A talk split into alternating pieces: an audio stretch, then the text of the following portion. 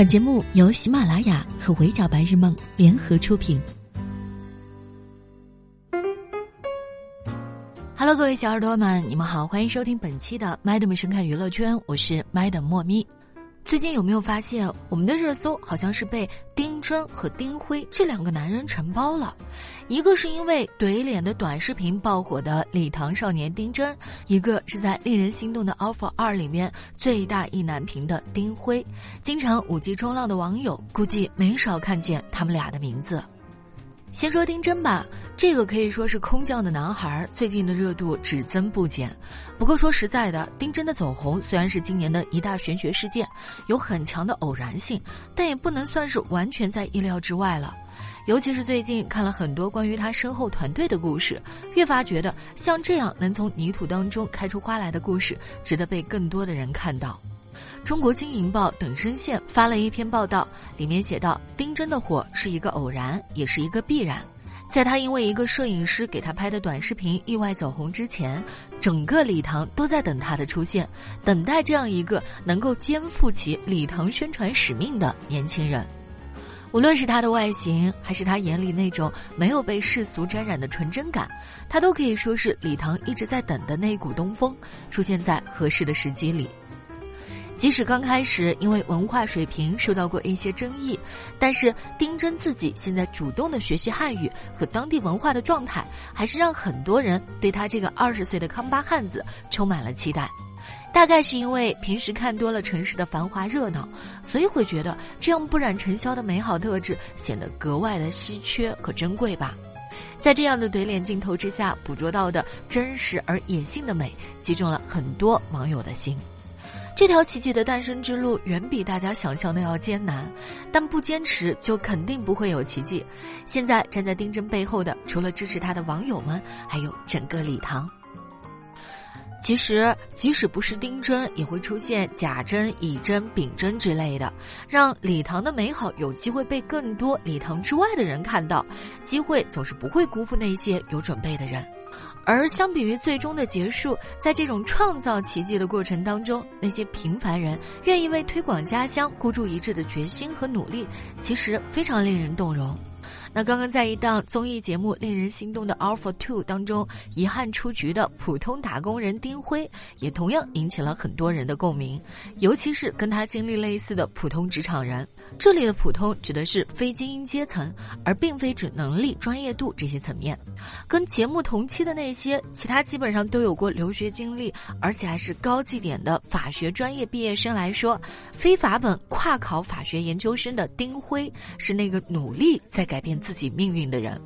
就跟现实生活当中很多尚在努力冲破阶层、尝试跨圈的人一样，他需要付出比别人更多倍的努力，才有可能跟那些含着金汤匙出身且优秀的精英们站在同一个赛道上。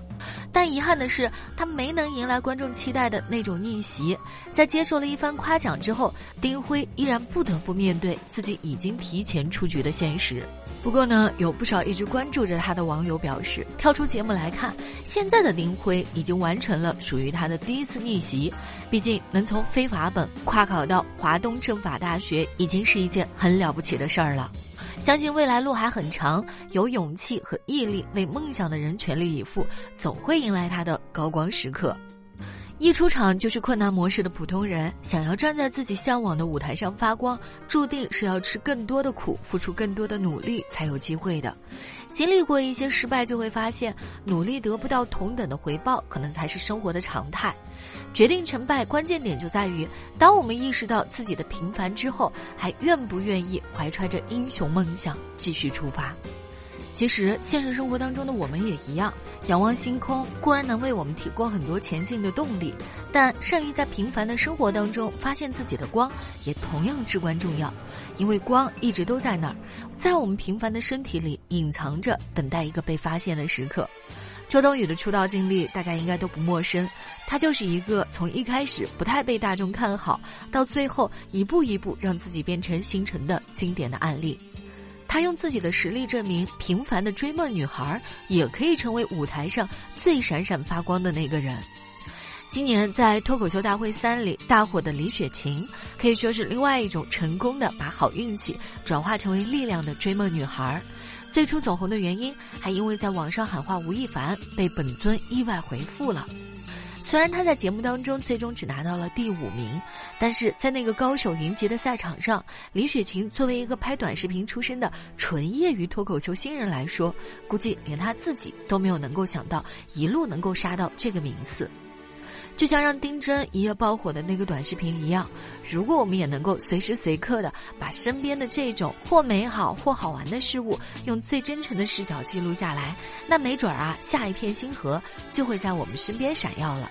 但是，毕竟不是人人都是专业的摄影师，拿着高端的单反相机也不一定能够拍出想要的效果。更何况，年轻人需要的除了像素高、拍的清晰、拍的好看，也同样重要啊。所以，Madam 经常在想，要是什么时候能有人把单反和美颜相机的功能优化结合一下，那就好了。最近就看到 OPPO 新出的人像视频手机，就让爱随手拍点 vlog 的 Madam 有点跃跃欲试。没错，就是一不留神被李雪琴种的草。那除了最需要的高像素，再加上个性化定制的美颜，能在确保不失真的基础上把人物拍得更好看之外，还解决了逆光和夜景这两个老大难的问题。前置是三千二百万的水光镜，加上后置六千四百万的水光镜人像四摄，让照片和视频都能拍得清晰透亮。再结合 AI 幻彩视频美颜以及 AI 视频增强的功能，可以说是一部手机就能够完全满足我们给生活拍大片的各种需求，随时随地都能去挖掘不平凡的闪光，正应了 slogan 里那句“在我眼里你会发光”。值得一提的是，这次 Reno 五系列还出了一个前后置拍照功能，支持人脸畸变矫正，可以有效的去处理位于镜头边缘的人脸变形的问题。除此之外，多景录像、AI 精致证件照、霓虹人像等等新功能都特别有意思，也非常的实用。而且在更加浅薄的基础上，将电池的容量再次提升至了四千三百五十毫安，满足了年轻人对于手机续航方面的需求。二零二零年的最后一个月，无论是已经开始期待跟着家人朋友团聚，还是期待着明年能够有新的好运气，一起拿起手机，用心的去记录身边的每一个动人时刻吧。相信在爱的加持下，每一个情绪片段，每一个真诚的笑脸，都能在这一片夜空当中闪闪发光。好的，以上就是本期 Madam 深看娱乐圈的全部内容了。我是猫咪，下期见，拜。